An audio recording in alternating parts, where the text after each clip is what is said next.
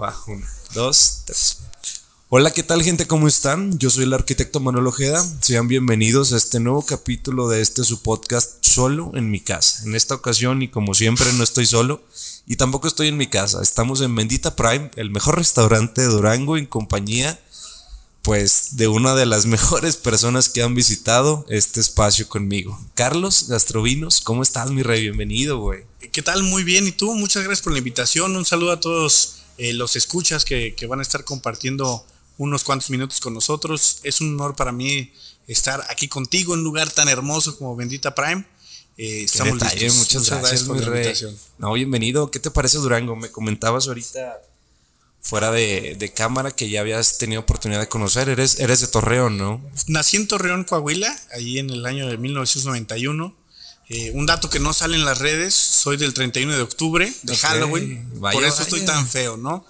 Pero, pero la verdad es que Durango me ha gustado mucho, tenía mucho que no venía, eh, yo creo que como 12 años. Ok. Y vale la pena venir a conocerlo. Si la última vez que viniste fue hace 12 años, entonces créeme que es un Durango totalmente diferente, güey, definitivamente. Sí, muy, muy cambiado. Eh, veo todo eh, más alto, ¿no? Más alto, no tanta tierra. Claro. me encanta, me encanta. Ya no hay burros en las calles ni teporochitos, cosas así. Los teporochitos ahora estamos aquí adentro, ¿no? Sí, ya, ya estamos eh, en Bendita Prime.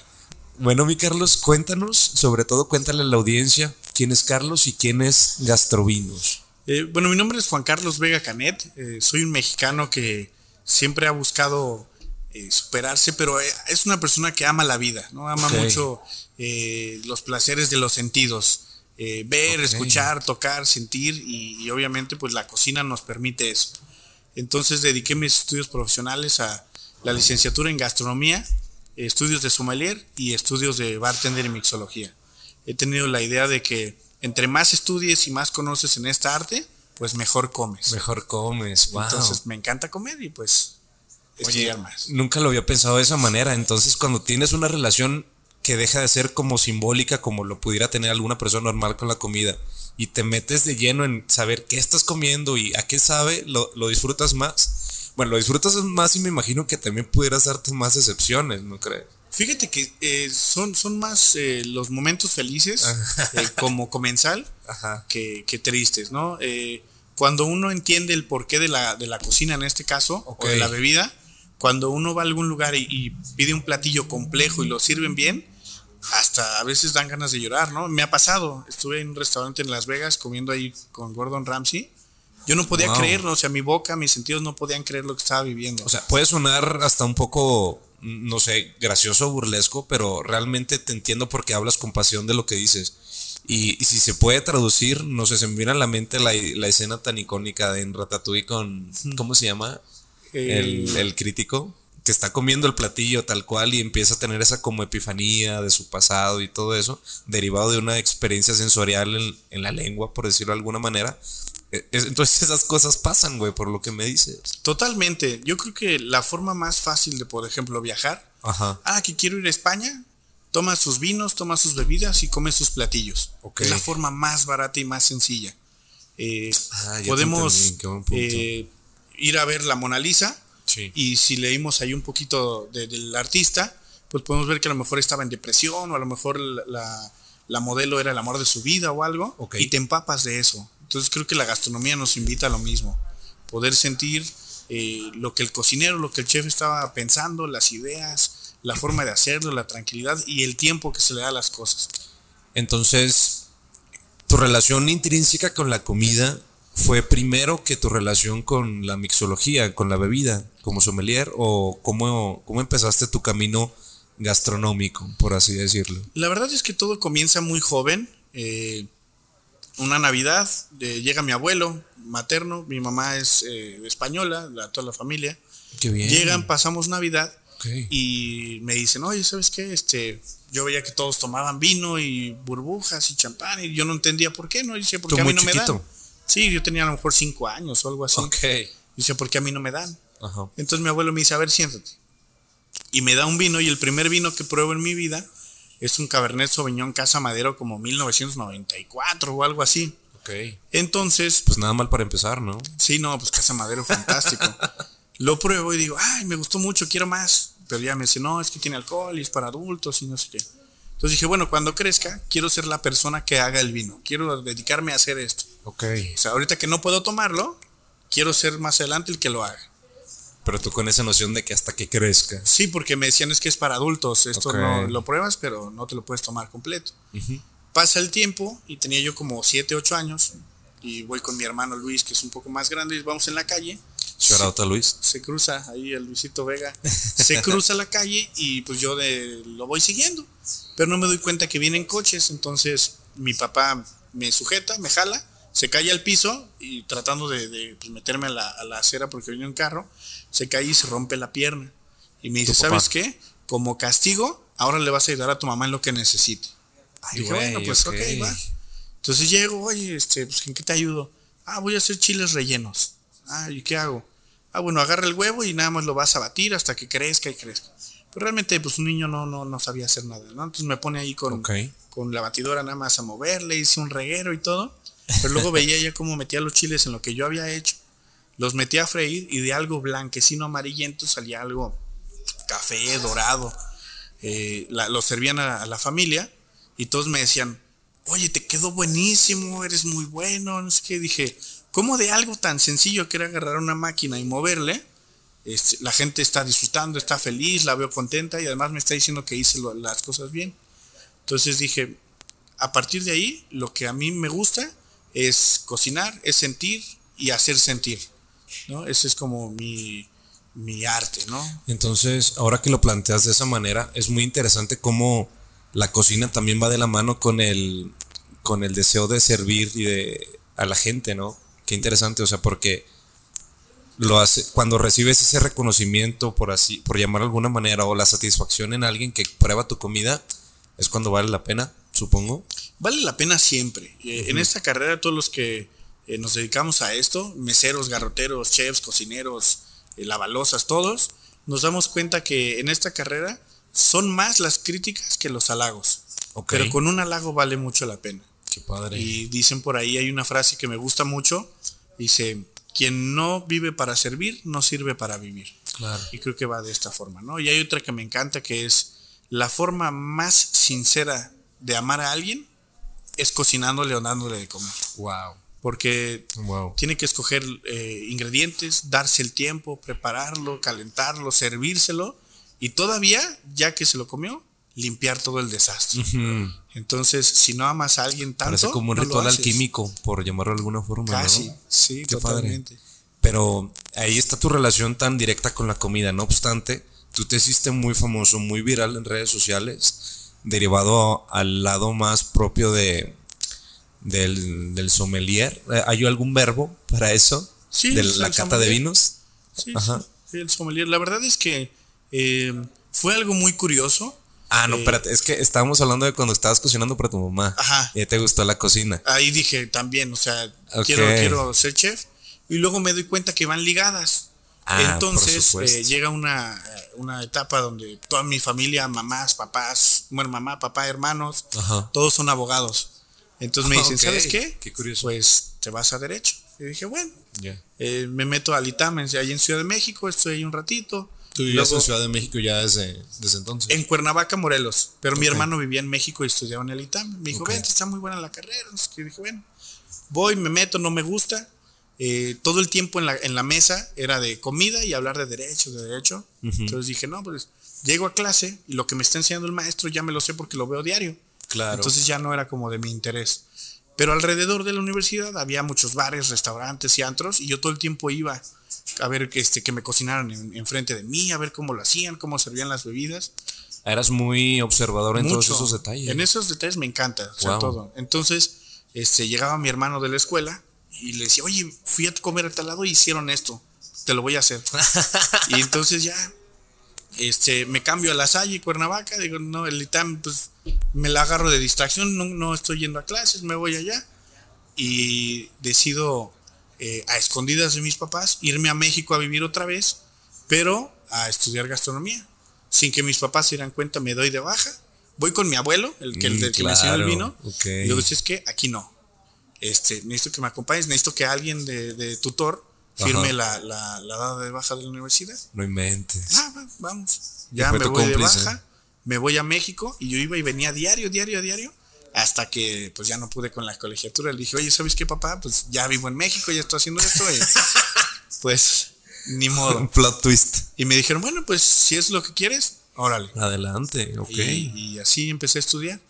Estudiando me doy cuenta que estaba ligado lo de los vinos y digo, bueno, pues vamos a, darle fuerte. Y entonces, vi en tus redes sociales, em, bueno, para la gente que no, que no lo sepa aún, el buen Carlos es muy famoso sobre todo en TikTok. Ahí me imagino que es donde tienes como tu grosor de números más bueno, de seguidores la cantidad más grande, ¿no? Ahí ya somos eh, un poquito más de dos millones. De dos millones, no, hombre, se dice muy fácil. ¿Cómo empezaste en TikTok o cómo, cómo surgió? Ya sé cómo surgió tu amor por la comida y por los vinos, pero ¿cuándo quisiste compartirlo y externarlo? ¿Cómo diste ese paso? Antes de que me cuentes cómo llegaste a TikTok. La verdad es que eh, estaba escribiendo un libro eh, cuando me titulé. Okay. quería yo hacer una tesis de la evolución de la cocina mexicana a través del tiempo y las nuevas eh, tendencias de autor. Eh, no era el título oficial porque era muy largo, ¿no? Pero tenía ganas de escribir sobre México. Amo mucho México, su comida, sus bebidas. Wow. Entonces, estoy empezando a escribir la tesis y me dicen, este, no es necesario, te vas a titular por promedio. Y yo dije, ay, sí, pero en mi investigación y todo, yo lo quiero hacer. Ya me titulo por, por eh, promedio y bla, bla, bla. Entonces eh, digo, no, voy a seguirlo, lo voy a seguir, lo voy a seguir. Empiezo a escribir y al mismo tiempo escribo mi bitácora de vinos. Justo estaba terminando, yo creo que un año antes había terminado. ¿Qué es una bitácora de vinos? Son eh, todos los vinos que voy tomando. Por ejemplo, abro el vino de la casa de aquí, que se llama, no sé, Bendita Prime, tiene su vino Cabernet. Ok. Entonces anoto, eh, Bendita Prime, vino de México, hecho en Durango, con la uva tal. Ah, y colores. Como manual. como, una ficha técnica. Una ficha técnica. Similar. Ajá. entonces ahí tenía mi bitácora de todo. Qué padre. Entonces eh, me invitan a dar una conferencia. Voy a dar la conferencia. Eh, me abren el carro, me roban la computadora y toda mi información. No mames. Y dije, no, pues. En Cuerna. No, eh, fue allá a Ciudad de México. Okay. ahí una conferencia y ya valió. Entonces dije, no, pues eh, ya usaba TikTok, tenía una cuenta de comedia que realmente pues, subía un video cada cuando se me ocurría algo. Ah, y dije, bueno, voy a grabar, este, catar los vinos y lo voy a subir ahí. Si me roban el teléfono no pasa nada, descargo el video y ya. O sea, pero no habías tenido una experiencia previa de, grabarte haciendo lo que haces. Eh, comencé a hacer videos para YouTube. Ok. Eh, pero la verdad era, entre mi trabajo regular no, no, no podía. Claro. Entonces teníamos ahí con un amigo una cuenta de, videos de cocina y eso. Pero realmente nada formal. Ajá. Entonces eh, comienzo con el proyecto de TikTok, que era realmente para mí. De hecho, los primeros videos estaban en, privado. privado. Clásico, o sea, ¿no? Para mí. O sea, no, no. Eh, subo un video donde eran. Eh, ya después se hizo como. Pues como una serie, ¿no? De qué hacer cuando pides un vino en un restaurante pedirlo, revisar la botella. Eh, ¿Qué pasa cuando te dan un poco del vino y lo tienes que catar? Hay gente que lo ve y, ah, sí está bueno. Pero realmente, ¿qué debemos identificar ahí? Por si el vino está malo, lo puedas cambiar. ¿no?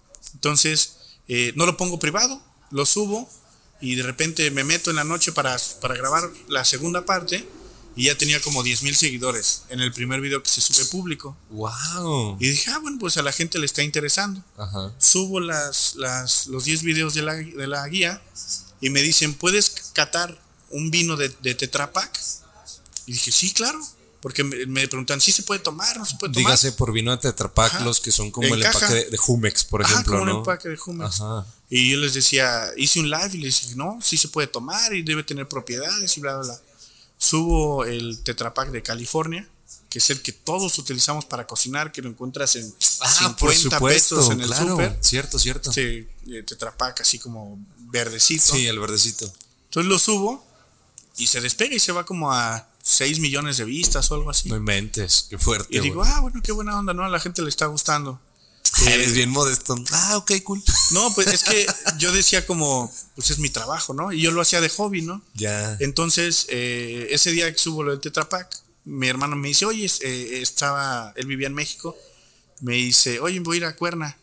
este, no es cierto, vivía en Sonora mi hermano, en Hermosillo, y se va a Cuernavaca. y me dice. Hermosillo se come muy rico no, Delicioso, delicioso. Qué bien. Me dice, oye, voy a Cuernavaca, este, estoy ya aquí en el Oxxo, ¿quieres que te lleve algo? Y le dije, no, pues no, nada. Vamos a, nos vamos de fiesta. Al día siguiente, este, me dice, oye, voy por un suero, me siento muy mal. Eh, ¿Quieres que te traiga algo? No. Me habla del Oxxo y me dice, ¿y quieres algo? Le dije, ¿sabes qué? Tráete un Tonayán. no mames, apenas te iba a preguntar de eso más tarde, güey. Y me, dice, ¿cómo, cómo Tonayán? eso no, no, ¿cómo vas a probarlo? Le dije, me lo están pidiendo en TikTok y nunca lo he probado. Ah, ya te habían dicho en TikTok. Mucho, después de lo del video del, del Tetrapack. Como siguieron por ese lado de la cura, ¿no? Ese video tuvo, creo que, no sé, 500 mil comentarios y como el 40% era Cata Tonayán. Pero era morbo, ¿no? ¿Estás de acuerdo? Sí, claro, querían ver a un profesional probando lo que se vende en cualquier como lado. destrozándolo, porque el video no le va tan. Bueno, vamos a eso. Ajá, entonces eh, me dice Tonayán. Y dije, sí, ya me lo lleva. Yo desconozco, güey, el sabor de hecho. Eh. Eh, lo voy a catar, vamos a ver qué tal. Ajá. Y yo estaba bien nervioso, incluso la, camisa que uso en ese video Acá.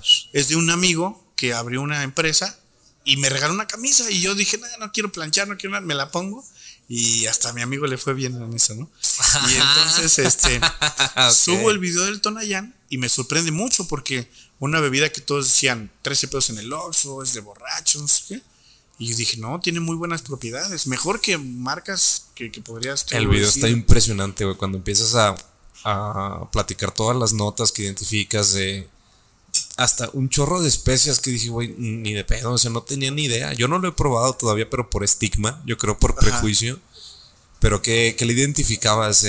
La verdad es que, eh, eh, pues es un licor de caña, de caña de azúcar. Entonces tenía sabores y aromas de caña tostada, de caramelos, de azúcar. Como cuando están quemando el azúcar para hacer los algodones de azúcar. Ya. A eso. Regresamos después de una breve pausa en el podcast, una interrupción un poquito inesperada. Me comentabas de, la sensación alcohólica de cuando llevas un, destilado a la nariz. Sí, la verdad es que eh, cuando tenemos un destilado que pasa rápidamente eh, fermentación, luego se lleva una destilación para separar agua y tener alcohol, entonces obviamente va a tener un grado de volumen de alcohol más alto y más potente que el de un fermentado, hablando por ejemplo de una cerveza. Entonces, cuando lo llevamos a la nariz, es muy perceptible, se siente eh, picante, se siente un poquito picante, se siente como, como un cosquilleo. Entonces, si no estamos muy acostumbrados y respiramos muy fuerte, hasta tosemos y, podemos sentir como una breve asfixia. Ah, es por eso. Es por eso, por el volumen de alcohol. Y entonces... Pues uno que se entrena ya está acostumbrado. Pero. Sí, pues, la, palabra mata la cosa. O sea, cuando, cuando, le entiendes y le, le, pones un nombre, ya sabes el porqué de todo, ya no es como que qué pedo con lo que me estoy tomando. Pero entonces, dices que, el Tonayan como tal no ha sido lo peor que has probado, entonces, ni por asomo. No, eh. Hay, hay una bebida que. Wow. Que lo tomé por. Por, por el mame también. No, hice una guía de todas las bebidas de tamarindo, todas las bebidas tal. Eh. Hice una serie de catando bebidas que podemos encontrar en el súper. Y agarré una que hasta en mi cara sí fue como de. Sabía como a tierra, basura. No, olía horrible. y, en el video se ve, ¿no? somos eh, totalmente reales. Lo que siento es lo que voy a decir. Nunca. Sí, claro. Por ética. Este, incluso si tú me dices ahorita, oye, yo estoy haciendo un mezcal, aquí de Durango. Quiero que lo subas un video yo voy a decir lo que yo siento. Claro. Si yo siento que no está bien hecho, no está bien estructurado, o tiene aromas de contaminación láctica o algo por los alambiques o algo, yo lo voy a decir. Y eso no es malo, es al contrario, es para que los productores lo vean y vayan a revisar qué está sucediendo con el producto. y por eso estás donde estás y por eso te seguimos, porque sabemos que es una opinión veraz la que tú das. A fin de curar, rimó. y, pero, ¿cómo se llama el que dices que está muy culero? Se llama canijilla de mango. Es una, es un enlatado. No, ni idea. Eh, que tiene una calavera roja. Eh, tienen varios sabores. El que agarré fue de mango y no me dieron ganas de probar ninguno. Por supuesto. Hablando de, licores enlatados, también tienes un video muy veral catando For Loco, ¿no? For Loco. Eh, Esa madre yo tengo muchos malos recuerdos con los For Locos. Sí, de todos, yo creo que Y es el buen Verumen, te ve aquí presente. Saludos, mi Verumen. De hecho, por él está siendo posible esta, esta entrevista. Después lo verán un poquito más tarde, ¿no? Sí. Con él sí, el For Loco, güey. ¿Te acuerdas? Horrible, ¿no? sí, no. Bueno, dime tu experiencia con un forloco. Eh, ya lo había probado. Ajá. Eh, pero igual me lo pidieron, ¿no? Porque me decían, es que qué tipo de alcohol tiene. No dice si es vodka, si es ron o qué es, ¿no? Exacto, no, ni idea, güey. Entonces eh, dije, bueno, lo tomé del, del, bote, vamos a catarlo y vamos a ver qué tal, ¿no? Eh, y sí se siente el alcohol, ¿no? E incluso viene un grado volumen, creo que es el 9% o algo así. Ok. Es elevado, pero incluso en las instrucciones de consumo, eh, nos, no leemos. ¿Hay instrucciones de consumo? Dice como este, recomendado para mezclar. Entonces la idea es que ah. pongas, por ejemplo, en un vaso, dos tercios de Forloco y un tercio de Sprite o agua mineral o cualquier soda de lima limón, algo así. O que no es como algo que sea derecho de la lata. Te lo puedes pues. tomar y así lo tomamos todos, pero... Pero ellos no lo recomiendan como tal. O sea, te, dicen como recomendación que mezclarlo. Ok. Eh, entonces se hizo, se hizo muy viral y ahí y ahorita me están pidiendo el Ford Loco Go, que cambiaron según la receta y ahora es en bote de plástico y no sé qué. Entonces, tal vez próximamente ahí salga también. ¿Cómo haces ese balance entre lo que pide tu público y lo que a ti te gusta llevar a la mesa? ¿Estás, eh, ¿Hay como un balance o, siempre haces lo que haces? No, totalmente. La verdad es que eh, uno tiene eh, preferencias, ¿no? claro. Si fuera por mí, habría puro vino. Amo el vino, es de lo que más me gusta, o habría muchos whiskies y puro mezcal, ¿no? Que es de lo que más me gusta. Eh, pero pues la gente tiene curiosidad. Y igual que en la universidad que doy clases, siempre que me preguntan trato de demostrar. Entonces, si a alguien le interesa algo y puedo yo brindarles esa información, ¿por qué no? ¿No? Claro. Entonces, si quiero tomarme algo, lo tomo y a lo mejor no lo grabo. Pero si a ti te interesa que yo te enseñe algo, pues no me cuesta nada hacerlo, ¿no? Qué bien. Eh, tengo la actitud de servicio totalmente. Por supuesto. Eh, si te platicara, mi primer trabajo fue lavando baños. Así empezó mi carrera de gastronomía. No, pues sí, platícame, ¿no? que te platicara? Sí, empecé lavando baños en, un, restaurante. En un restaurante de sushi. Ok. Este, hasta que un día se enferma el parrillero y me dicen, ¿sabes de carne asada? dije, pues soy de Torreón, ¿no? claro, papá. ¿Sabes tú de carne asada? Por favor, no aviento la sala así, ¿no? Pero soy de Torreón, claro. Me ah, meten a la parrilla y al día siguiente me dicen, ya no vas a estar de limpieza, te metes a parrilla de madre, claro. Eh, me hago amigo el sushero y me dice, te enseño sushi para que me den más días de descanso. Ah, claro. Me meto el sushero y luego me hacen gerente del restaurante. Entonces mi actitud siempre, y luego ya después fue de, de sommelier y bla pero mi actitud siempre fue de servicio. Claro. Entonces, si me mandan mensajes a Instagram, contesto todo, aunque me tarde 3, 4 días porque a veces son muchos, sí. pero contesto todo. Wow. Entonces, eh, si me ven en la calle, hay veces que la gente le, da pena pedirme fotos o algo. Ajá. Le digo, oye, mi hermano, soy, soy un mesero de vinos. En estricto sentido, mi trabajo es ofrecerte vinos y enseñarte sobre el vino. Yo nunca me voy a negar a algo. ¿no? Si me ves eh, comiendo en el restaurante y te paras a saludarme, me voy a parar a saludarte y darte la mano porque así es mi formación. Entonces, la aplico en todo. Si quieres que te enseñe y puedo hacerlo, con mucho gusto lo voy a hacer. Y estrictamente dices lo de mesero de vinos por la, lo inherente que es el título de sommelier, ¿no? ¿Cómo se consigue? ¿Cómo se estudia? ¿Cuánto se tarda? ¿Es, tienes que ser primero licenciado en gastronomía? ¿Cómo está ese rollo? Eh, hay varias formas de llegar. Eh, la que yo recomiendo más es estudiar una carrera que vaya a fin. Claro. O agronomía para conocer la tierra. Ah, sí. Eh, o mixología para conocer de bebidas y orígenes. O gastronomía para conocer técnicas culinarias y alimentos. Cualquiera de las tres yo creo que es lo mejor. A lo que te brinde, que, te brinde un background, ¿no? Sí, claro. Una canasta básica, por así decirlo. ¿Por qué? Porque el, el sommelier debe tener conocimientos de geografía, de hidráulica, de química, tal de química de los alimentos, de cocciones, de términos, de ingredientes, y en, fin, ¿no? Grandísimo. Entonces, pues tener una carrera antes de eso, pues ayuda muchísimo. Okay. Eh, podemos tomar cursos individuales para aprender a catar y ser catadores y está muy bien, si nos interesa por placer. Eh, pero ya después hay cursos especializados, diplomados para ser sommeliers, y después cursos internacionales, certificaciones en vinos eh, en específico, países. Entonces se llega. ¿Y cuál fue el camino que tú tomaste? Yo estudié la carrera de gastronomía totalmente eh, completa y después me metí a los cursos de, de formación para sommelier y ya después certificaciones eh, en varios lados, ¿no? Tengo Estuviste tiempo en España, ¿no? Estuve en España también, estuve ahí en, en, Manresa, cerca de Barcelona, ahí eh, por parte de, mi mamá, me dice, oye, tengo un, un, primo, bueno, tienes un primo que se llama Aniol Canet. Sí, ahí se lo voy a mandar para que lo vea. Aniol. Aniol Canet. Aniol Canet. Ah, por tu segundo apellido que es Canet, ¿verdad? Ajá. Bueno, le estábamos mandando un shout out al buen Aniol. Aniol Canet. Entonces, eh, le escribo. Resulta que yo estaba en, Francia, estaba ahí abajo de la Torre Eiffel sacando las recetas de la sopa de cebolla. Ahí de pie de cuchón. Porque a mí me gustaba mucho, me encanta viajar. Entonces mi hermana me dice, vámonos a, Europa. Ah, vámonos. Sí.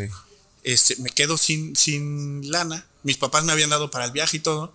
Pero yo tenía un presupuesto límite propio. No decía, solo puedo gastar 50 euros al día. Entonces me quedo sin lana de, ese límite que me había puesto.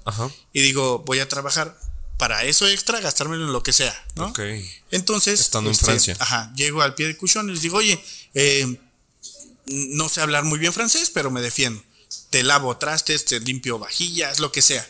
Yo y págame lo que puedas, ¿no? Ajá. Entonces, este, me dijeron, bueno, te vamos a dar cuatro euros la hora. Ah, está bien. Pues no va. ¿no? ¿Cuántas quieres trabajar? Las que pueda. ¿no? Cuando ya no pueda, ya. Porque pues, terminando el tour de la mañana y al día siguiente viajábamos y todo. Okay. Entonces empiezo a lavar y los cocineros estaban haciendo la sopa de cebolla. Y pues viendo todo, que me la vuelvo. Ay, qué rico. Y así, varios lugares, varios lugares. Eh, me voy a Nápoles, ahí con, mi hermana, a Roma, bla. Y me habla mi mamá, oye, tienes un, tienes un primo en Barcelona, vete para allá. Ah, bueno, voy y que me quedo. Digo, no, pues aquí voy, voy a terminar estudios de vino y voy a estudiar, estudiar, estudiar. Y me quedé ahí estudiando en, en España un ratito, en unos vinos de Abadal, que están fantásticos. Ok, ahí fue donde otra de tus certificaciones como sommelier. Sí, bueno, este, este, prácticamente fue estudiar la tierra y los procesos del vino. Wow. Me regreso a México, ya me titulo como sommelier, y ahora sí. Y ya después busco certificación de vinos de Rioja, que es la que tengo ahorita. Ya. Tengo vinos, eh, yo doy clases de vino mexicano. Tengo certificación de Chile por la embajada chilena y varias, ¿no? Ahí de, vinos de Jerez de España y bla, bla, bla. Y todo eso va de la mano con todo, o sea, con tu movimiento alrededor del mundo, con tus viajes. De cada uno tomas algo que te nutre en tu, en tu conocimiento y en tu profesión en tu profesionalidad? La verdad es que eh, todo lo veo como una oportunidad. Ajá. ¿No? Por ejemplo, este, ahorita que nos volvemos a ver con, con Verumen TV, para que lo sigan ahí en todas sus redes, este, me dice, oye, vamos a lo del podcast, y luego, ¿qué te gustaría hacer? Le dije, llévame a, don, a lo callejero, vamos a las gorditas, a los burritos, a la carne asada, a lo, típico, ¿no? Sí. Entonces, a donde voy es a lo que, lo que me lleven, ¿no? No importa si me llevan al mercado, a las quesadillas, quiero conocer y probar lo que hacen. Porque no es lo mismo que tengas, no sé, un chef de cocina mexicana y vamos a hacer la discada norteña. Y la haces y, ah, bueno, está buena, pero llegas aquí, la pruebas y dices, no tiene nada que ver. Sí, por supuesto. O sea, dices probando una discada norteña en otro lado, ¿no? Sí, sí, por ejemplo, haciéndola en Cuernavaca. Ah, no, nada que ver. Pues no, Exactamente, ya te entendí. Sí, no, nada. Pero me, llamó mucho la atención al principio del podcast que mencionas la experiencia culinaria que tuviste comiendo con Gordon Ramsay, güey. Sí. ¿Cómo? ¿Por qué? ¿Contexto? Eh, esto sale porque yo estudiaba en México y fui a dar una, unas conferencias y unas pláticas de cocina eh, que eran para noveno semestre. Yo iba en primero. Entonces hablo con la, con la maestra de pastelería y me dice, este, oye, pues ya vi que quieres entrar al taller. ¿Qué te parece si, si vas y retomas todo lo que, pues lo que no vamos a poder hacer esto y me lo entregas a otra clase. Ok. Dije, ok, nada más que el taller dura cuatro semanas. Ah. Y entonces me dijo, mientras me entregues no te repruebo, ¿no? porque pues era extraordinario directo. Entonces me pues meto a los talleres de Gordon Ramsay y pues ya, estudiar y tal, tal, tal. Y obviamente. ahí estaba él. Ahí estaba, él estaba dando los talleres. Wow. Entonces, pues obviamente las habilidades y técnicas que yo tenía de primer semestre no era lo mismo que uno de noveno semestre. Entonces, pues obviamente eh, regañado tras regañado tras regañado y gritos y comida que me tiraban y todo. Pero pues ya, eh, aprendí ahí con él. Me voy de viaje a Las Vegas con, mi hermano. Tratamos de ir una vez al año a, pues a ver qué nuevo hay, ¿no? Siempre hay cócteles nuevos, bartenders que van a los, grandes hoteles. Ok. Entonces sube un tweet Gordon Ramsay de, este, los espero en Hell's Kitchen. Entonces, le mando un, Él iba a estar ahí presente, Le mando un mensaje, le dije, oiga, chef, soy uno de los alumnos que tuvo en, México, estoy aquí en Las Vegas. Y me dice, me acabo de ir hoy. O sea, el día que yo llegaba, me acabo de ir hoy, pero ya hay una, mesa reservada para ti y tu familia. Ah, qué Dije, no, pues llegamos y filete Wellington y todo lo que, lo que, por eso te decía hace rato que lloraba como comiéndolo, porque mientras yo probaba un vino fantástico de, Sonoma Country en Estados Unidos de Napa, probando su filete Wellington, recordando las regañizas que me daba en México. O sea, ¿tú, viviste ese meme de que Ramsey te, te esté diciendo, eres un Sí, sí, sí, claro. De, yo llegar así bien nervioso, niño de primer semestre, Ajá. con chavos de noveno. Y con Gordon Ramsay, güey. Con Gordon Ramsay. Entonces, donde yo, le entrego mi filete Wellington y parece que estoy en Masterchef y dice, es una basura. ¿No? Pero fuerte, cabrón. Entonces yo estoy en Las Vegas, este, comiéndolo, tomándolo y recordando los regaños, ¿no? Donde lo partió, estaba un poquito más cocido de lo que nos había dicho. Ajá. Y dijo, ah, muy bien, esto me gustaría para tirarlo a la basura. fue como de, chin. O sea, lo que ves en la tele no, así, es, es, así, güey. Así es, así Wow. Sí, es, un, es, un, maestrazo, sí. Pero qué padre, entonces, o sea, yo era un poquito ajeno a que dijeras que pudieras hasta llorar de estar comiendo su comida, pero va mucho de la mano del hecho que tú ya viviste la experiencia de ser, o sea, de estar tutelado por él, güey. Sí, la verdad es que te cambia mucho la perspectiva. Y el panorama, ¿no? Me que lo amplía muchísimo. Mucho. Por eso yo, yo recomiendo siempre tratar de probar lo más que se pueda. Quieres ir al cine, ve muchas películas. ¿Te gusta el arte? Ve a ver las exposiciones. Claro. ¿Te gusta la pintura? Píntate, experimenta, siente, toca. A fin de cuentas, eres también un creativo, ¿no? O sea, tienes el alma y tu desempeño es de, es de un creativo, porque a fin de cuentas te tienes que nutrir de tu arte para poder presentar arte. Me imagino. También, ya sea que cocines o que estés catando, ¿Cómo se llama el instrumento que usan eh, los, los sommeliers? Eh, eh, se llama Taste Van o Taste Wine o el catavino. ¿Pero para qué, para qué eso? ¿Cómo se usa? ahorita ya es, es, un poco más simbólico. todo resulta cuando era la época de los como de un ritual masónico algo así, algo así. Yo la verdad lo tengo porque cuando voy a alguna cata y dan sopa, pues ahí me la sirvo y me... No, no no, no es cierto. Ah, este, pues está bien. No, no, no. Eh, todo surge porque en la época de los reyes estaba muy de moda eh, que envenenaran el vino para que la sucesión fuera más rápida. Entonces tenían a una persona que se encargaba de, probar el vino y pues eh, no eran de, de, acero inoxidable o de plata como ahora son, ¿no? eran de cobre. Entonces, un conejillo de indias. Sí, claro. Entonces el vino envenenado hacía reacción, sacaba una espuma, pero aún así se lo tomaba porque era más fácil reemplazar al sommelier que al rey. Entonces, pues ya se va quedando como el símbolo del sommelier.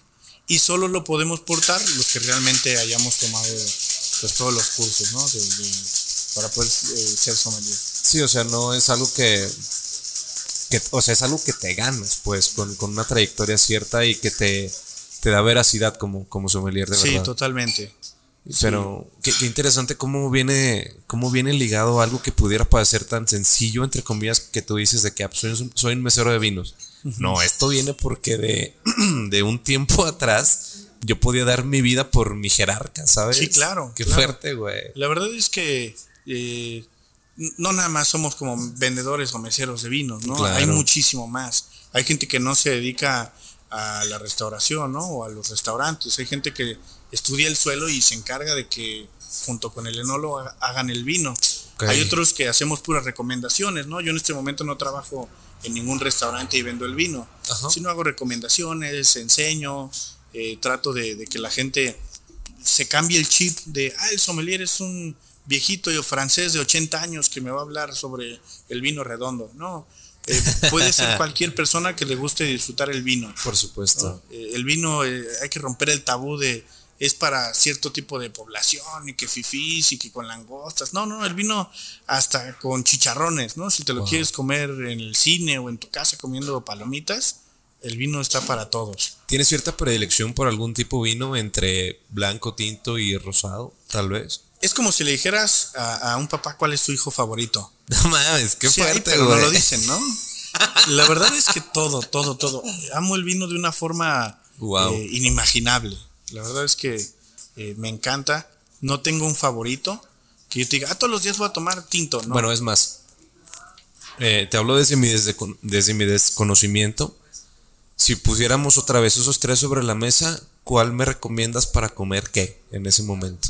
¿O eso también es como un mito? No, no, sí, eso sí es. Es totalmente cierto, ¿no? Sí, eso sí. Depende de qué vas a comer, te puedo hacer una recomendación. O sea, un rosado, por ejemplo. Eh, depende del tipo de rosado. O sea, es, algo ah, complejo. ¿Por qué? Porque no nada más el vino blanco es de una sola uva. Hay vinos que utilizan, por ejemplo, Chateauneuf du Pape, son unos vinos franceses que tienen hasta 13 uvas distintas. Los champán pueden tener hasta 7. Entonces, dependiendo. Eh, por ejemplo, eh, ahorita que estamos en Bendita Prime, que estábamos tomando estas... Eh, es unos toast de, de, atún. Que tenían ahí semillitas de mostaza y eso estaba fantástico. Yo no tenía idea, güey, muy bien. Entonces, este... Muchas gracias, mi Carlos. Estaba muy bueno. Me gustaría, por ejemplo, con un B rosado de Casa Madero, frutal, fresco, ácido, que harían un juego increíble con, con, el, con, el, con el atún, ¿no? Eh, vinos rosados espumosos. Eh, Luis Pedrier, no es nada caro y es de los que me encantan. Cuesta 190 pesos el vino espumoso. No es nada, güey. Y le iría lo, lo, lo, potencializa, pero muy, muy fuerte. Qué bien. Eh, está mucho el mito de vinos tintos, carne roja. Vinos blancos, Ajá, Eso te iba a decir, exactamente. Sí se usa porque es como lo más sencillo. ¿Quieres comerte un corte? No le falles, ¿no? Métele ahí un vino tinto y ya pero hay muchísimo más. ¿Qué tipo de carne? ¿Qué tipo de uva? Volvimos de una pequeña pausa momentánea. Sí, ya, ya lo puse otra vez. Me decías, mi Carlos, sobre ese tipo, bueno, no sé si llamarlo como mito, pero más bien la creencia popular de que vino tinto, carne, vino blanco, pescado, pero dices que hay como cosas entre líneas, ¿no? Hay... Sí, la verdad es que va mucho, eh, como existen miles de uvas, Literal. Miles, miles, miles. Cabrón, wow. Eh, algunas son autóctonas de cada país. Ajá. Entonces, dependiendo de la uva y donde esté plantada, va a cambiar. Por ejemplo, si nosotros agarráramos sandías, que se da muy bien en Durango, que tenemos sandías grandes, jugosas, eh, dulcecitas, dulces. Si esa misma eh, sandía me la llevo a Yucatán, no va a quedar igual, porque ahí hace más calor, es un poco más seco. Eh, más húmedo, perdón, aquí es más seco. Entonces no va, aunque es la misma planta que me llevé, no va a salir igual. ¿Por qué? Porque la lluvia, el agua, el suelo son distintos. Igual con las uvas. Con las uvas es lo mismo. Además que podemos meterlas en barrica para tener ciertas propiedades. Entonces, sí está bien que le pongamos un vino tinto a una carne, ¿no? Pero ¿qué pasa? Si no es la uva adecuada, eh, pues puede ser que sea amargo. Por ejemplo, si le metemos. Me ha pasado, güey, claro. Ajá, que dices, dicen que el vino tinto va con la carne, pero está muy amargo, sí, no está, está muy amargo. Ah, bueno, ¿qué comiste? Ah, metí un, un, tomahawk que tiene una carne pegada al hueso, mucha grasa, y le metí un, un merlot que es muy frutal, poco ácido. Ajá. Entonces, la acidez que tiene no va a poder contrarrestar la grasa. Entonces, va a matar al vino y se va a hacer muy amargo. Ah, pero le metí un, un shiraz de Francia de 12 meses de barrica. Entonces va a tener buen cuerpo, buena tanicidad, que va a contrarrestar la carne y va a ser una armonía increíble. ¿no? Entonces te va muy bien. Entonces, dependiendo mucho qué vayamos a comer, hay que escoger. O sea, entonces, como la, teoría básica es tratar de que con el vino se contrarresten esas otras propiedades más amargosas de, tu corte. Sí, totalmente. Lo que se busca mucho en la cocina es que todo tenga un equilibrio. Un equilibrio, exactamente. Eh, siempre va a haber ingredientes principales. Si voy a hacer una, eh, unos camarones al coco, debe prevalecer el, coco, que no se pierda la frescura del camarón. Y obviamente, si voy a tener una salsa de mango, que sepa mango y que si lo mezclo en la boca tenga un inicio de frescura del camarón, una zona crocante y dulce del, coco y que mm. termine con la acidez del mango. Hablando de la experiencia, ¿no? Por eso se está diseñado en los platillos. Suena como hasta como una partitura musical o totalmente, algo por el estilo. El arte es fantástica. Entonces, ¿qué sucede si esta vez mi mango está ácido y no está dulce? O mi coco está agrio. Ah, bueno, le meto un vino que sea dulce para que eleve el, dulzor que no tiene el mango esta vez y que vaya contrarrestando con la, con la mineralidad que pueda tener el coco. Entonces de eso se trata, de llegar a, un equilibrio. En cuanto a... Mm, bueno, ya, ya me mencionas que es un poquito complejo elegir entre tus hijos de los colores de vino. ¿Y qué pasa con los destilados? ¿Eres fanático de, algún tipo de, de, alcohol en específico?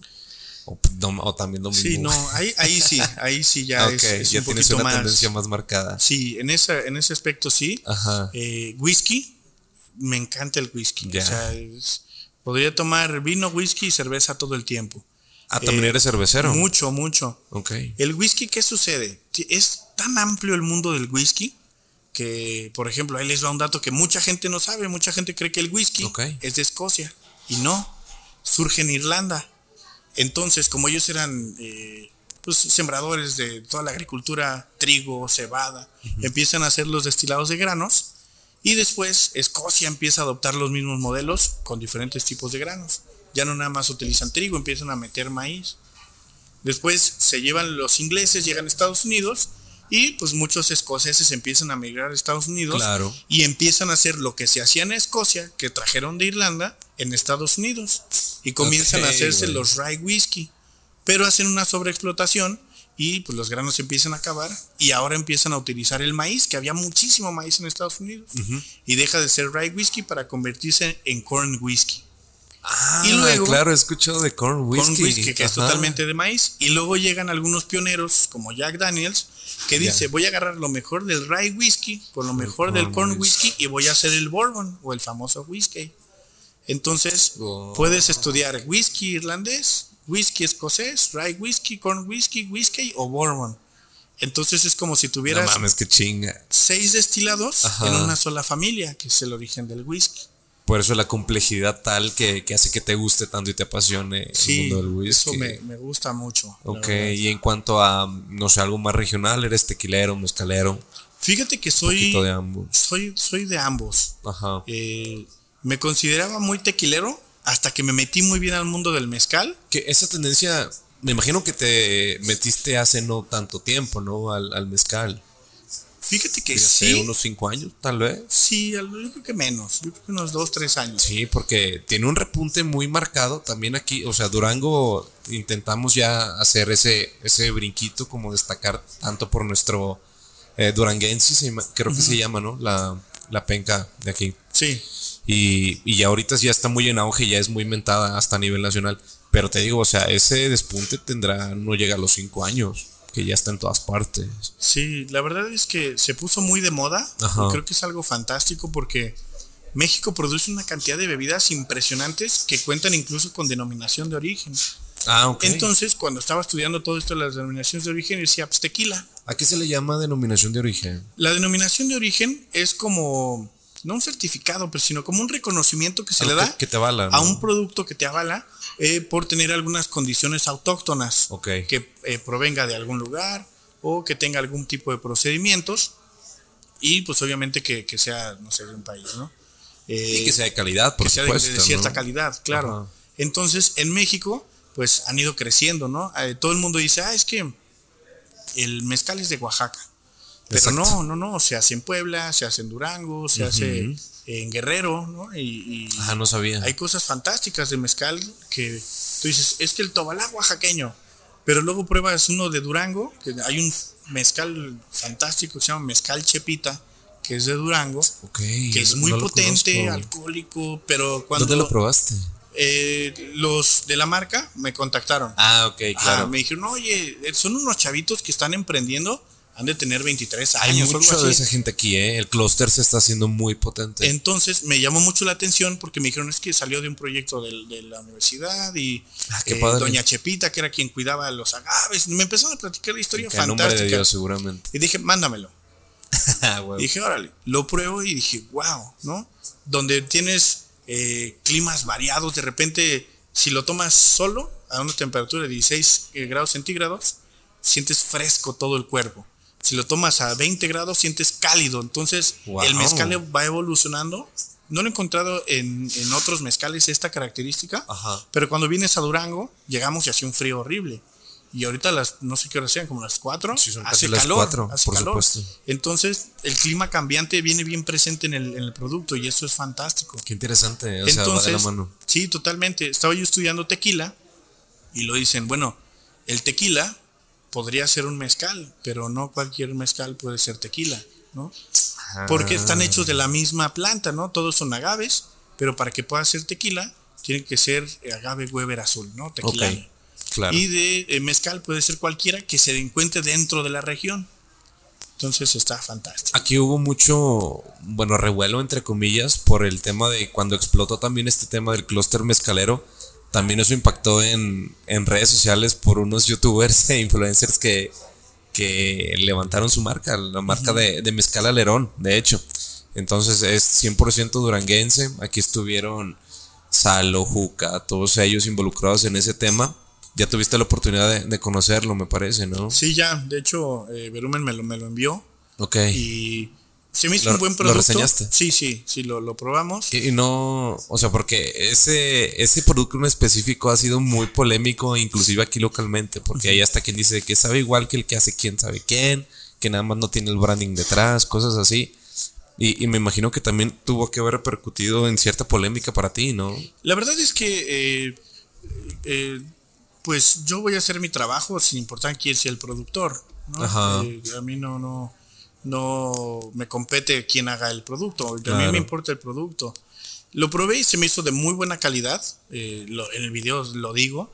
Mucha gente creyó que me patrocinaron. Ojalá hubiera sido así por todos los, esa es más bien mi pregunta. por todos los comentarios negativos que tuve en eso. De que comentarios negativos. Mucho de que ya me estaba vendiendo, que me estaban pagando. Y, y la verdad es que no. La gente me lo pidió y les di el contenido.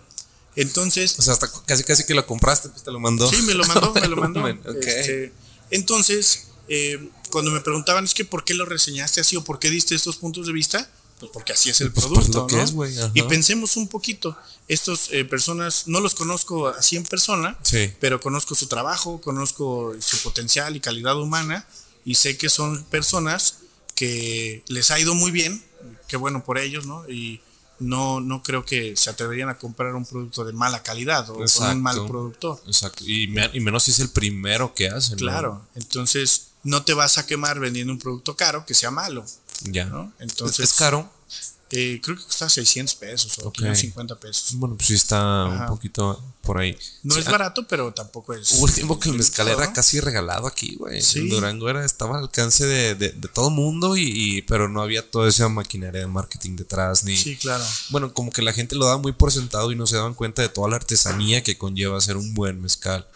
De hecho, me imagino que eso debe haber pasado con, no sé, los tequilas en sus inicios, supongo ¿Y cómo te llevas con los estigmas que vienen inherentes a cada, a cada alcohol? Por ejemplo, ya ves que, no sé, el Bacardí, bebida de mi rey, o algo por el estilo. Este, pues, te digo, yo trato de romper todos esos esquemas y de que la gente eh, vea los videos y se anime a probarlo. Ya. Yo nunca le voy a decir, cómpralo, jamás. Yo te voy a decir, sus colores son estos, sus aromas son estos y sus sabores son estos.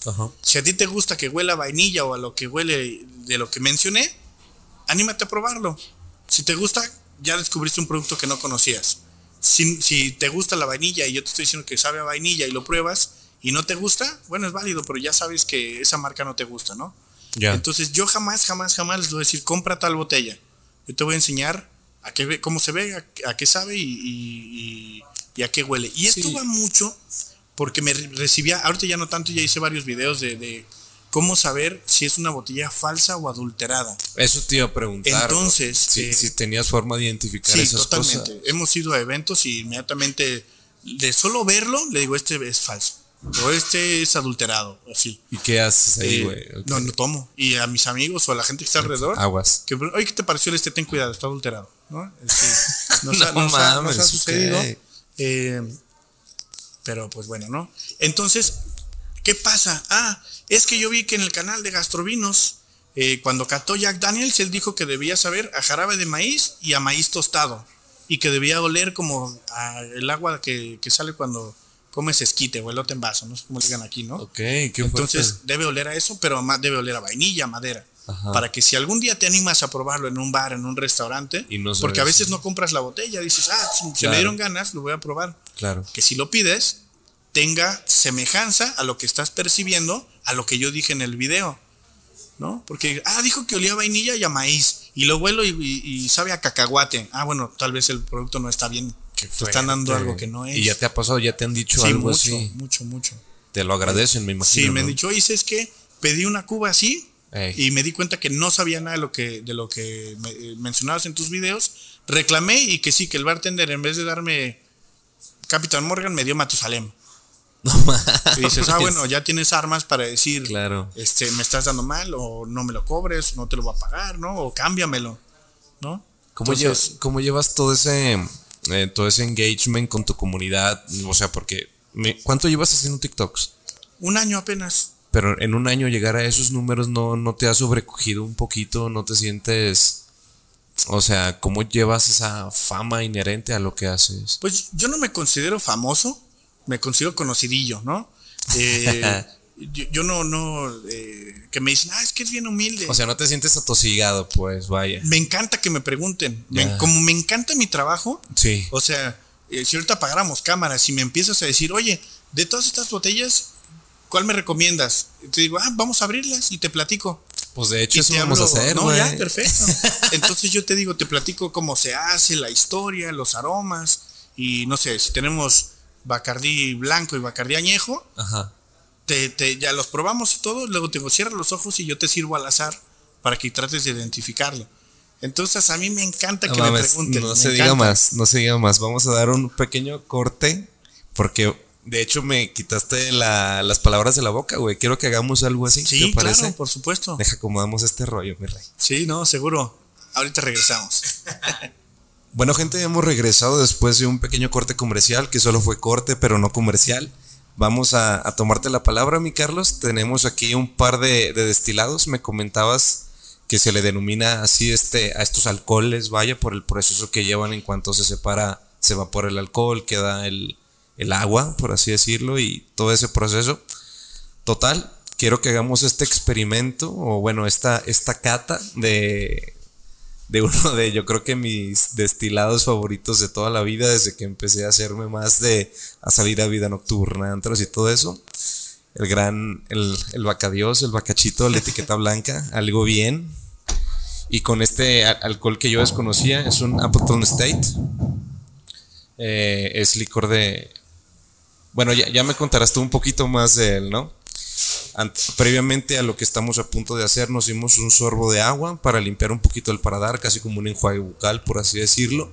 Y pues, pues te sigo. que sigue en, este, en esta onda? Ah, hay eh, algunas cosas importantes antes de comenzar que, que debemos saber eh, que nos van a facilitar la experiencia. Uno, eh, que estamos catando ron, que el ron es un destilado de caña de azúcar. Se puede utilizar eh, azúcar remolacha y bla, bla, pero principalmente es la caña de azúcar. Entonces, pensando en eso, pues obviamente sabemos ya que la caña de azúcar está dentro del producto. Otra que vamos a poder identificar que es el color, ¿ok? Tenemos Bacardi blanco, que es prácticamente un ron joven, y el Appleton, que ya tenemos una coloración que pasa por barrica. Esta barrica le va a aportar eh, colores, sabores y textura en la boca. Entonces, ¿esta coloración es derivada de, eso? De la barrica, del proceso. Muchos de los rones eh, llevan un proceso que se llama solera. Se ponen barricas sobre barricas sobre barricas. Se llama sobre tablas. Se llena de ron eh, joven, ron blanco, pasa cierto tiempo y de esa barrica se baja hacia las de abajo. se rellena la primera y así sucesivamente. Entonces hay una mezcla de edades en el ron, ¿no? también se hace en el brandy, en el jerez y bla. Ah, Entonces pasan cierto tiempo en barrica. Eso nos va a permitir que tengamos coloración. Ya. Teniendo estas dos cosas en cuenta, vamos a hacer la comparación de un ron blanco que está hecho en Cuba, que es el Bacardí, a un ron eh, añejo o que puede tener cierta edad, que está hecho en Jamaica. Entonces vamos a notar rápidamente una diferencia. Excelente, estoy bien emocionado. Nos va a ayudar. Entonces, ya que entendemos esto, vamos a agarrar nuestras dos copas y las vamos a inclinar hacia nosotros. Esto nos va a permitir que cuando nosotros lo va a hacer hacia la cámara, tengamos eh, rápidamente el líquido hacia nuestra visión, vamos a ver mayor volumen de líquido en esta etapa que en la parte superficial. A mayor volumen, más fácil podemos ver los colores. Si nosotros servimos eh, tantita eh, refresco o soda de cola, vamos a ver colores como cafés oscuros, digo, cafés claros como ámbar, pero si ponemos mucha soda de cola se va a ver negro. Entonces a mayor volumen, mayor coloración. Color. Por eso es muy importante que catemos poco para que realmente veamos los colores sin alteración de la luz que puede llegar por la cantidad a fraccionar el color. Entonces, muchos podríamos decir a simple vista, ah, el Bacardí es transparente, pero ahorita nos vamos a dar cuenta que no. No Si lo inclinamos, vamos a ver colores que me gustaría que, que me dijeras si ves algún color como plateado, platinado o incluso como color mercurio. Cuando se nos rompe este termómetro, que salía este líquido como, como metálico, pero sigue siendo líquido, como de mercurio, en la mera orilla que va a tener prácticamente el último contacto del líquido con ah, la claro, ok. No, realmente no es, no es mame, por así decirlo, pero parece como, como una aureolita. Exactamente. Alrededor del líquido, así como la última frontera, por así llamarlo. No, o sea, no, no es totalmente transparente. No sabría definirte qué color veo. Está como platinadito. Ah, ahí, ya se ve como más mercurioso, más metálico, no sé. Pero qué pedo, eso no es venenoso. no, nada, es totalmente eh, potable. Es muy importante que digamos esto eh, con responsabilidad. ¿no? Siempre que catemos, pues hay que tratar de respetar el producto y, a quien lo produce. Entonces, con, respeto. Ya la fiesta, lo que sea. Ya. Pero cuando vayamos a hacer una cata, sí, de preferencia lo más respetuoso posible a la bebida, ¿no? No de, ah, vamos a echarnos un fondo y a ver qué pasa. Ahora vamos a agarrar nuestro Appleton State. Nos vamos a dar cuenta a simple vista y, vamos a ver que hay una diferencia de color que ya mencionábamos. Sí, claro. Pero nos vamos a dar cuenta que aquí vamos a tener colores amarillos verdosos, amarillos pajizos, verdosos, dorados, e incluso como un ámbar, eh, pues no tan claro, un ámbar medio, que si vimos la película Jurassic Park, donde está el mosquito que según picó, a este color tiene, ¿no? Un color ámbar, para que lo podamos entender. Entonces, si algún día nos dan a, probar estos dos, pues ya solamente por el color podríamos decir es un ron joven y es un ron que tiene algo de edad. Ok. Ok. Ya que, que tenemos nuestras copas inclinadas, las vamos a poner en una posición totalmente vertical. Y vamos a ver cómo se adhiere el líquido a la copa. Esto se llama adherencia y el volumen que puede llegar a tener. Esta está súper marcada. El líquido. Entonces nos vamos a dar cuenta que, por ejemplo, el Bacardi tiene una densidad alta porque se pega a nuestra copa y baja muy, muy, muy, muy lentamente y se adhiere perfectamente. Sí, sí. Mientras que nuestro Appleton vamos a ver que tiene igual una adherencia alta, pero que empiezan a formar pequeñas lágrimas o son estas gotas que se van deslizando. Ok. Es normal que en los destilados tengamos una adherencia media o media alta o alta, porque tienen un gran volumen de alcohol. Estos dos rones tienen la misma cantidad, 40% de volumen de alcohol. Ok. ¿Qué quiere decir esto? Que 400 mililitros son de puro alcohol cuando tenemos una botella de un litro. Eso es lo que significa. De, un litro, 40, 400, son puro alcohol. Entonces, ahora viene lo que más me gusta, o de las fases que más me gustan, que se llama a primera nariz, que es el primer contacto que vamos a tener en nuestro organismo con la bebida. ¿Cómo lo vamos a hacer? Vamos a levantar nuestro índice y nos vamos a tapar la nariz y respiramos. Si no la tenemos obstruida, perfecto. Si la tenemos obstruida, del otro lado. Y con el que menos obstruido que tengamos, vamos a agarrar nuestra copa y la vamos a inclinar lentamente. Y vamos a respirar muy, muy, muy, muy lento. ¿Qué sucede? Como mencionábamos hace rato, si respiramos muy fuerte, pues obviamente el alcohol va a llegar a nuestra nariz y podemos tener una como leve asfixia, ¿no? Sentimos cómo se nos cierra la garganta. hay que hacerlo lento. Muy, muy lento. Entonces vamos a respirarlo. Y la idea es empezar a detectar, tratar de hacer a un lado el alcohol y detectar aromas. Existen tres tipos de aromas. Los primarios, que son los que vienen del producto. En este caso, Ay, güey, pues, hay que hacerlo con, delicadeza, ¿no? Para que no nos suceda. Pues si lo hacemos fuerte, va hasta podemos llegar a toser más y todo. Pues los aromas primarios son los de la materia prima. En este caso, caña de azúcar. Sí. Los secundarios son los del proceso. Fermentación y obviamente destilación. ¿No?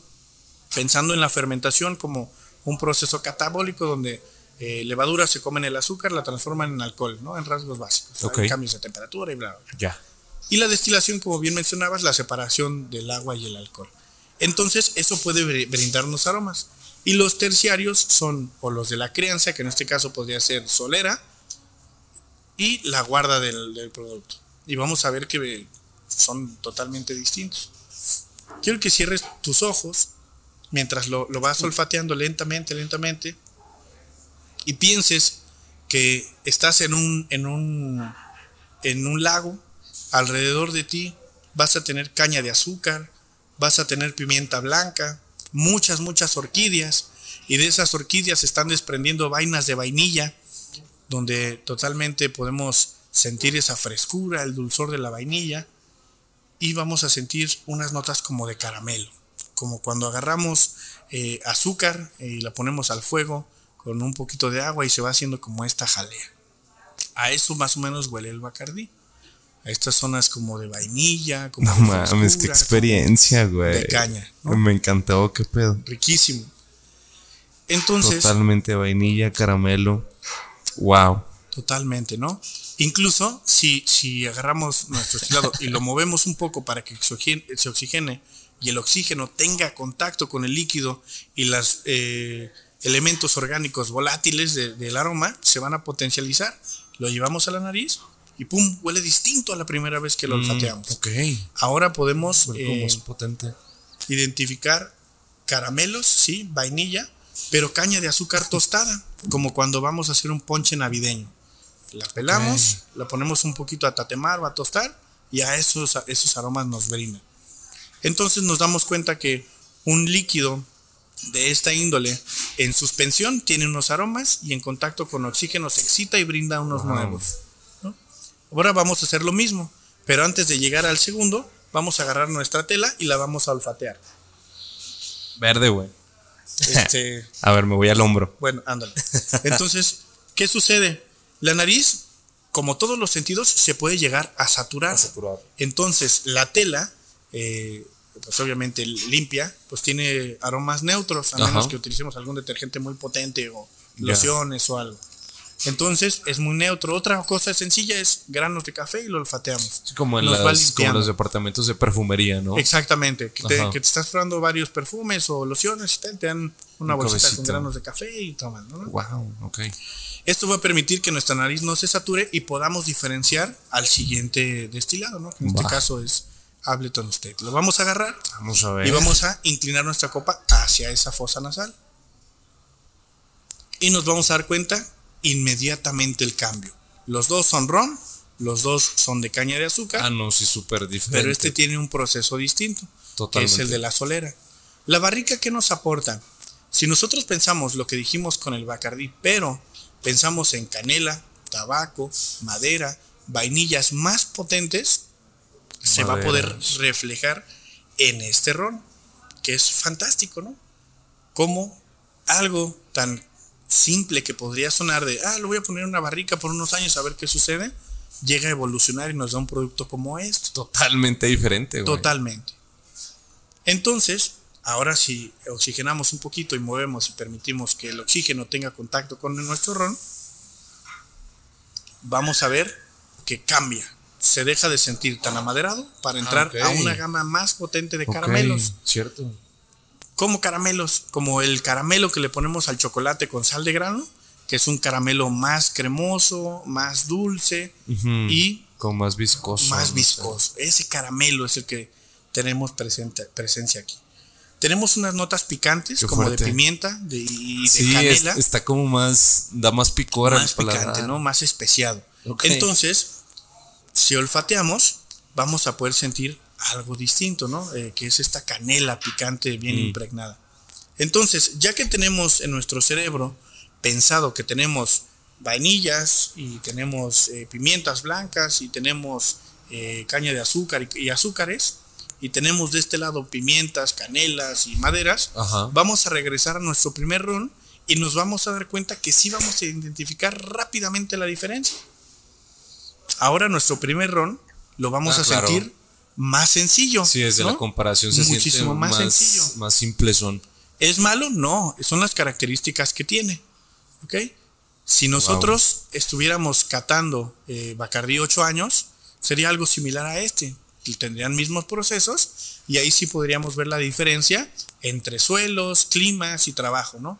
Pero en este caso se nota inmediatamente uno a otro por el trabajo. Este es un ron joven y este es uno que ya tiene algo de edad. Podemos diferenciarlos. Ahora sí, viene la parte de la degustación. ¿Cómo lo vamos a hacer? Vamos a poner nuestra lengua, va a entrar un sorbo de, nuestro bacardí, lo vamos a pasar por toda la boca y luego lo vamos a pasar. Este trago puede no ser muy amable porque lo que vamos a hacer es limpiarnos el, paladar y alcoholizar nuestra boca para que el siguiente trago no sea tan abrumante y, y, tan potente el choque de alcohol. Entonces vamos a dar un sorbo pequeño, lo pasamos por la boca y pasamos.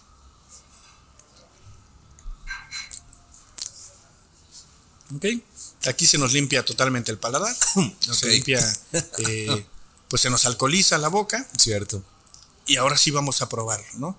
Aquí te digo, este trago puede no ser amable porque pues teníamos atún, teníamos agua, café, lo que se, haya comido cada quien, y pues eh, hay que eliminarlo, ¿no? Ahora sí, vamos a poner igual en el centro de la lengua y lo vamos a pasar a los laterales y lo vamos a masticar dos a tres veces. Masticar. Masticarlo. Ah, es como se mastica un líquido. No, pues vamos a masticarlo.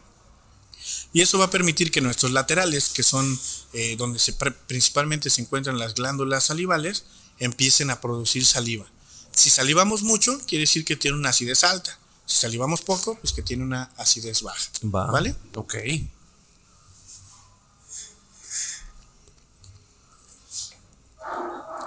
Mm. ¿Cómo es la salivación en Uy, tu ya salivé machín. Mucho, tiene una acidez alta, ¿no? Media alta. Cierto. Empieza la, secreción de saliva, incluso no se detiene, sigo salivando mientras sigo hablando. Pero todo se detonó después de que empecé a masticar. Claro, totalmente. hack. Entonces, ¿qué hack? Nos damos cuenta que este ron tiene una acidez alta. Ya. Y es fantástico, ¿no? Eh, ¿Por qué le ponemos luego limón para la cuba libre? Sí. Porque el limón, al ser ácido, nos va a hacer un juego fantástico y contrarrestar los azúcares de la Coca-Cola. Ok. Por eso está pensado así el cóctel. ¿no? Azúcar, que es la Coca-Cola muy dulce, lo contrarresto con acidez, que va a tener el limón y va a tener el ron. Y tendemos a, ese equilibrio, Exactamente. Entonces, ya que hicimos eso, vamos a dar un sorbo pequeño. Ahora lo que vamos a hacer es tenerlo en la lengua, subirlo al paladar y girarlo por unos segundos para que se ponga la temperatura de nuestro cuerpo. En este momento nuestro cuerpo ha de estar a los 36 algo de, temperatura y pues aquí el ambiente no es tanto, a lo mejor estamos a 20 algo. Entonces lo elevamos y luego lo vamos a pasar y nos vamos a dar cuenta que ya no va a ser tan alcohólico. ¿Por qué? Porque el alcohol va a estar la temperatura en nuestro cuerpo y va a estar muchísimo mejor. Entonces vamos a hacer eso. ¿Me repites el proceso? Es darle un sorbo. Damos un sorbo, levantamos la lengua hacia el paladar, lo giramos hasta que lo sintamos cálido y luego ya pasamos. Perfecto.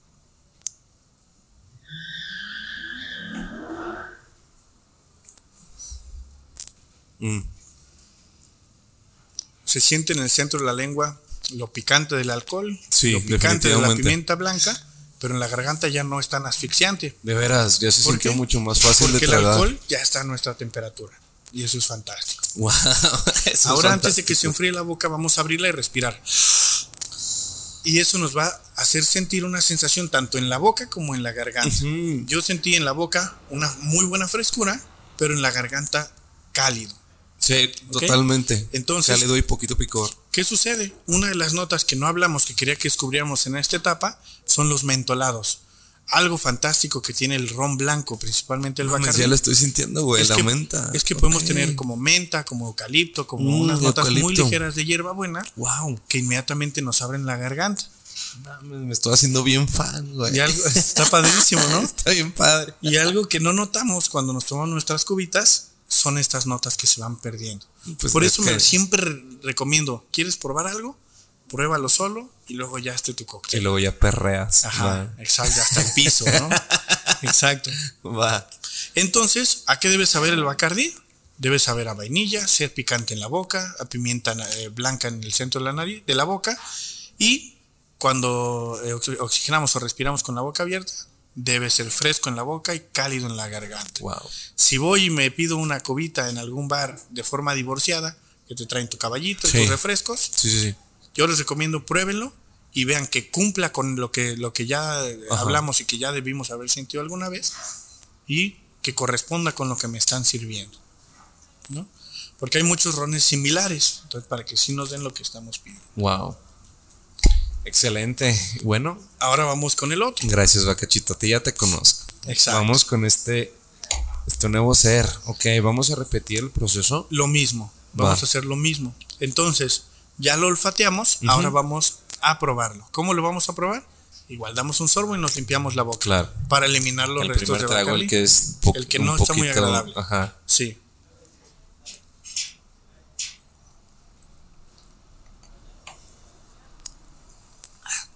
Qué curioso que definitivamente no es agradable nunca el primero, ¿verdad? Imagínate que, tienes un plato. Ajá. ¿Cuál es tu, comida favorita? Uy, yo soy muy fanático tanto de cortes como de pescados. Como de pescado. Imagínate que, que, vienes aquí a Bendita y dices, me voy a pedir una carnita, ¿no? Pides una carnita. Eres el mejor embajador que hemos tenido, amigo. No, mi hermano, pues me dedico a esto. Te, quiero, te quiero un chingo. no, igual. Pido una carne, ¿no? Va. Eh, fantástica, término medio, salseado, la sal exacta. Me trajeron además granos de sal para ponerle a mis tiras rebanadas. Claro. Y me lo como. Y digo, estuvo tan buena la salsa o la grasa del, corte que quedó impregnado. quiero que me pongas tu mejor pescado. Cocínalo y échamelo aquí. Uy, qué rico, güey. No tanto. Y te voy a decir por qué. No mames, ok. Porque pudo, pudo ser que el corte estuviera fantástico pero el pescado tiene sus propiedades, es más suave, es más tenue. Entonces lo pruebo y la grasa que quedó de la carne me contaminó el pescado y no me sabe a nada. Entonces por eso hacemos esta limpieza del paladar. Necesito limpiarlo para poder volverlo a poner, ¿no?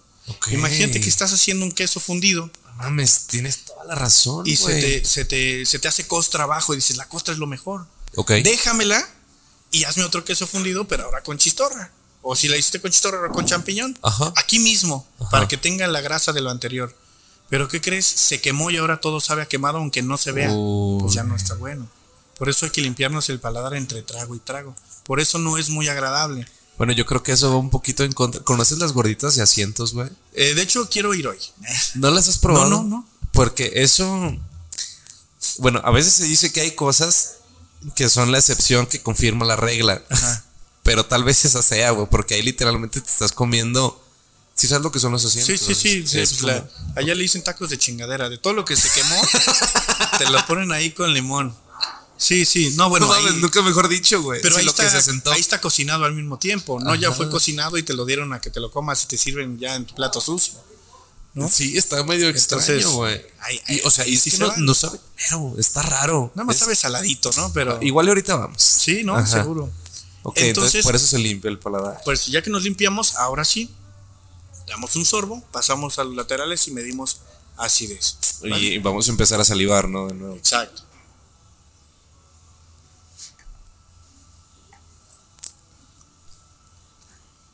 Me mama morder líquidos, güey.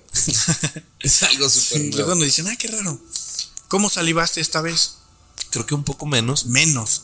¿Por qué? Porque la madera va a bajar acidez para, para poder nosotros meter líquidos a, madera. Necesitamos que tenga buena potencia alcohólica, o sea, buen volumen de alcohol y buena acidez, que se van a ir eh, disminuyendo paulatinamente con el tiempo. Sí. Entonces, es normal que una bebida que pase tiempo en maduración sea menos ácida. Ah, ok. Entonces, ya. Este, no vamos a tener tanta acidez. De hecho, ya casi no estoy salivando. Salivas de golpe y se detiene. Una salivación explosiva y se pierde. ¿Ok? Ahora vamos a hacer lo mismo. Vamos a dar un sorbo, lo pasamos por, la, por la, el paladar y pasamos.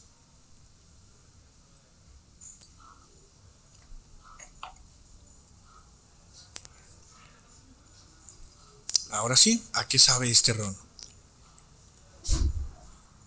La verdad me sabe mucho menos abrasivo. Mm, está definitivamente la madera es, es como una constante está raro, pero siento como sienta cierta sensación a cigarro, no sé. Totalmente a tabacoso. Te voy a decir, eh, pasa tu lengua de izquierda a derecha por tus dientes y encías. Eso que se siente se llama tanicidad. Ay, güey, está bien fuerte. Es, es, una sequedad que brinda la madera. Se va contrarrestando con grasa y acidez. Mm. Entonces, por ejemplo, este muy picante, güey. Perfecto, muy, muy picante. Mencionábamos canelas, pimientas, tabaco, eh, madera. Entonces va a ir bien reflejada en la boca. ¿Cómo se llama? tanicidad. Tanicidad. Tanicidad. Se encuentra mucho en los vinos crianza reserva, gran reserva, porque pues pasan tiempo en, la madera. No sabes cuántas armas para ligar me estás dando, eh. Yo creo que todos deberíamos conocer sobre bebidas. Sí, cabrón. Todos. Fuertísimo, güey. Imagínate que estás con, una chica en el antro. Con mi novia, Claro, con tu eh, novia en el antro. Este, tanicidad.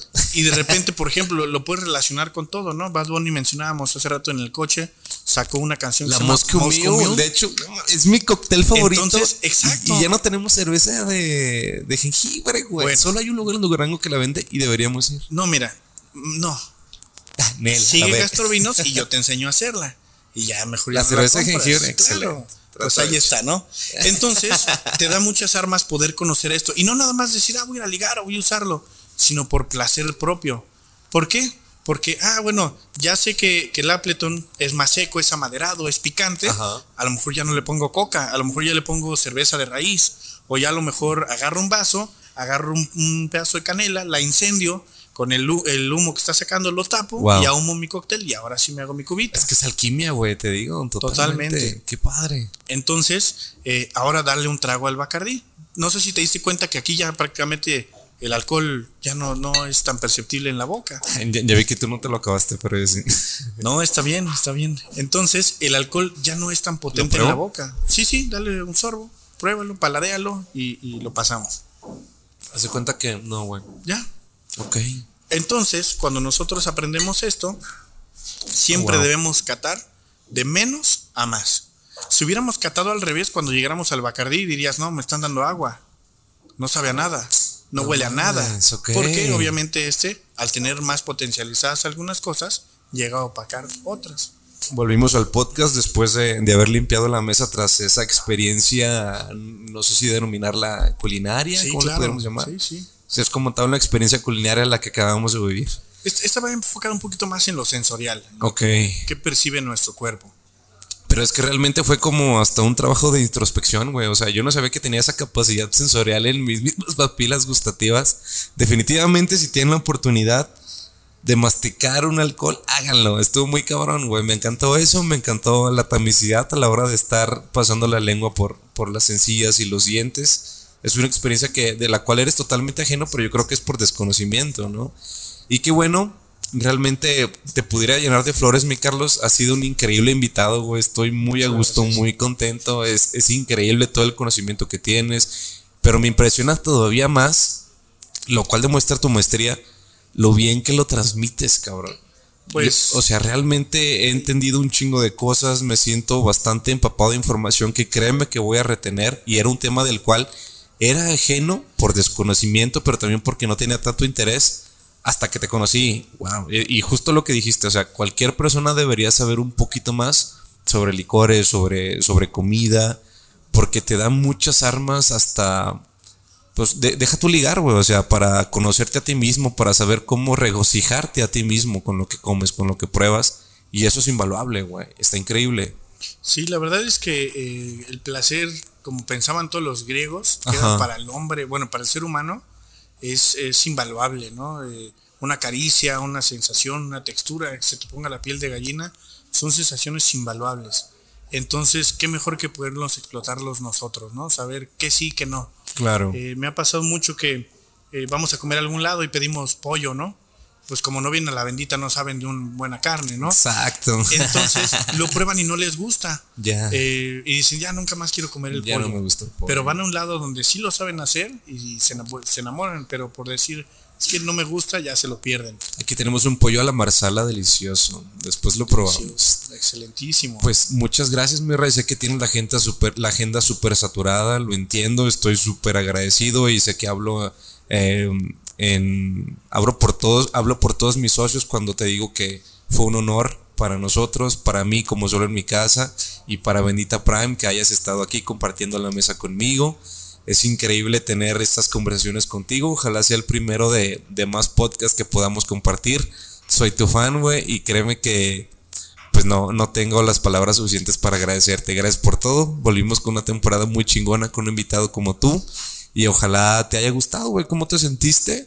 La verdad es que muy bien. Eh, siempre platicar con, personas nuevas, ¿no? Nos conocimos hoy, eso da apertura a muchas cosas. Exactamente. Eh, siempre estas experiencias son muy nutritivas. Qué bueno. Eh, nos abren muchos panoramas y pues hablar de lo que me encanta no me cuesta trabajo. Sigo y sigo y sigo hasta que Bendita nos diga, ya es hora de cerrar, chavos, ahora sí vamos. No, no, no, también es mío, yo digo cuando cerramos. muchas gracias por el tiempo y por el espacio. No, de nada, mi Carlos. Pues muchas gracias a toda la gente que nos está viendo o escuchando. Este es el retorno triunfal, esperemos, de solo en mi casa. Yo fui el arquitecto Manuel Ojeda.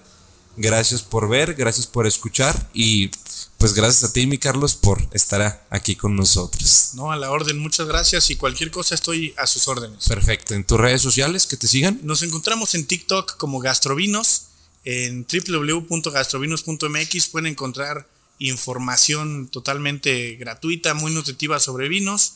En YouTube, Facebook estamos como Gastrovinos y en Instagram gastrovinos.mx. Cualquier duda, ahí estoy a sus órdenes. Perfecto, máxima autoridad en el campo. Muchas gracias, mi rey. Nos vemos. Hasta pronto. Quedó muy chingón. Muchas gracias, mi rey. No, pues a la orden. Creo que salió muy bien. ya bien cansado, ¿no?